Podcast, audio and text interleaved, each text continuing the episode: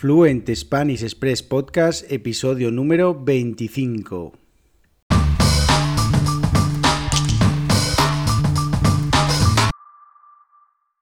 Muy buenos días, esto es Fluent Spanish Express Podcast, el podcast para aprender, practicar y mejorar vuestro español. Cada día, de lunes a viernes, un nuevo episodio de podcast en el que os comparto contenidos con consejos, con recursos y recomendaciones para llevar vuestro español al siguiente nivel. Hoy, lunes 12 de julio de 2021, como cada lunes, las protagonistas son vuestras preguntas.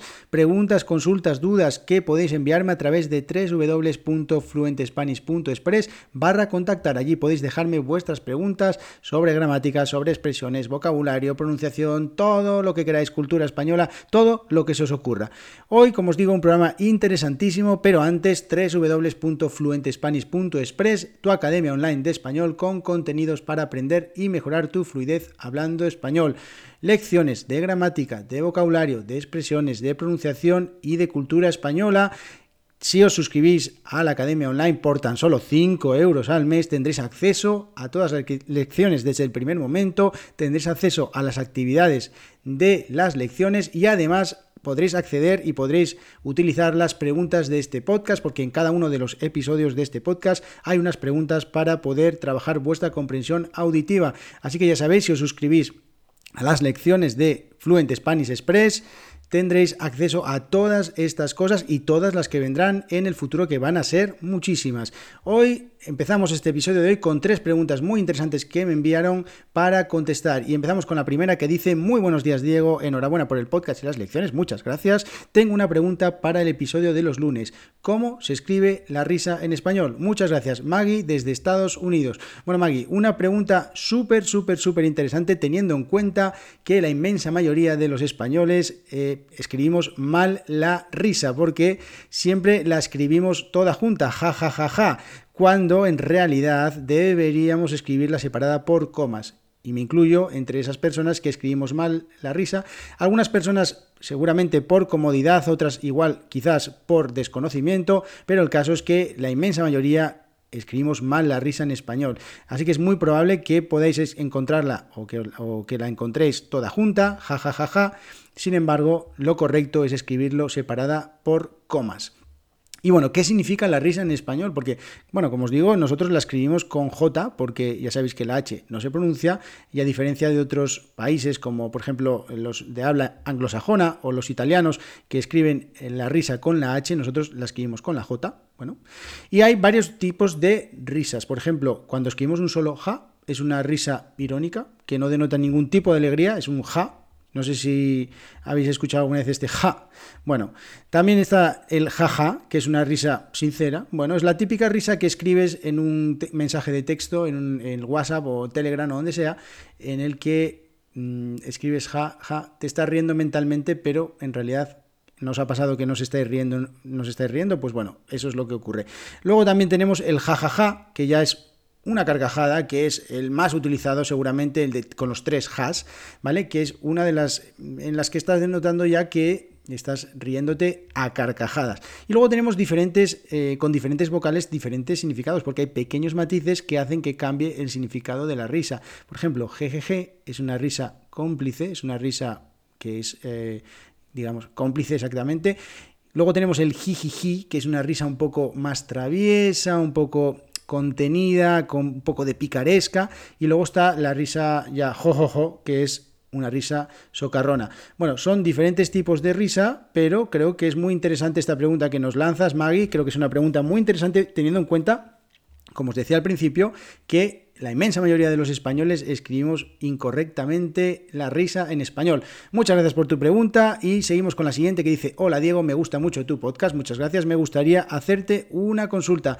He estudiado que se debe utilizar el imperativo para dar órdenes, pero a menudo veo que se utiliza el infinitivo. ¿Cuál es el correcto?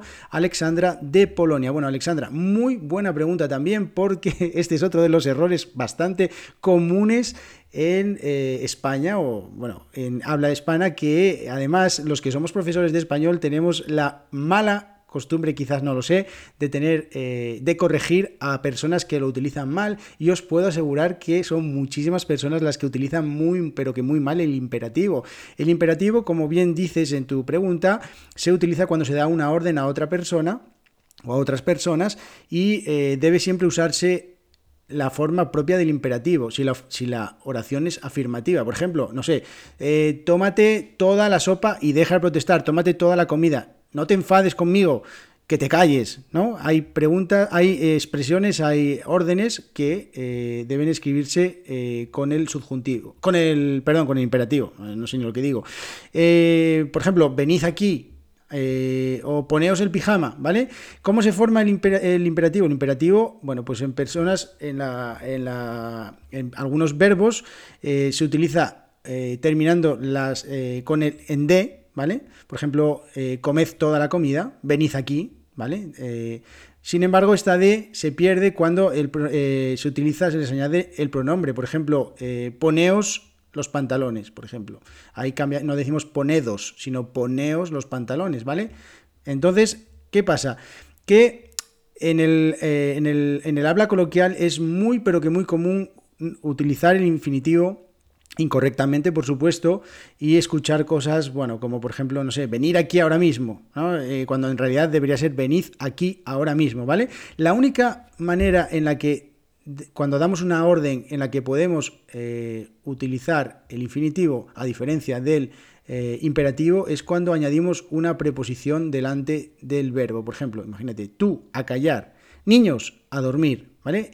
Eso es importante tenerlo en cuenta porque a veces sí que podéis eh, escuchar una orden y ver que están utilizando el infinitivo.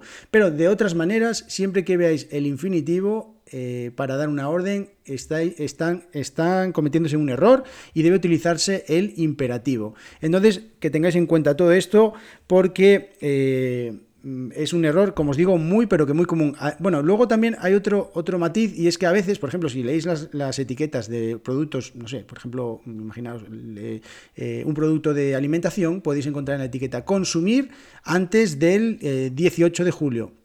¿Vale? No, te, no, se, no pone consumid antes del 18 de julio porque eso realmente no es una orden, sino es una recomendación, una indicación, una advertencia, un aviso y no se hace como una orden. ¿vale? Se hace como una recomendación. Entonces, en ese caso sí que diríamos consumir preferentemente antes del 18 de julio. Entonces, en ese caso sí que eh, se utiliza en infinitivo porque no es una orden, ¿vale? Así que una pregunta súper interesante. Muchas gracias por tu pregunta, Alexandra. Alexandra desde Polonia. Y vamos ya con la última pregunta del episodio de hoy que nos la envía Martín de Suecia y dice, ¿cómo estás, Diego? Siempre he escuchado que los días de la semana meses y estaciones del año se escriben en minúsculas. Sin embargo, a veces las encuentro en mayúsculas. ¿Por qué? Bueno, muy buena pregunta. Habría que analizar en qué casos las he encontrado en mayúsculas, pero a diferencia de, por ejemplo, eh, el idioma inglés, nosotros en español todos los eh, los meses, los días de la semana, las estaciones del año, todo lo, lo, escribimos en minúsculas, siempre, siempre, salvo que sea la primera palabra que nos encontramos en una oración que va después de un punto. Por ejemplo, si empiezo la oración diciendo martes, en ese caso, obviamente, tendré que utilizarlo en mayúsculas, ¿vale? Ese es el único de los casos.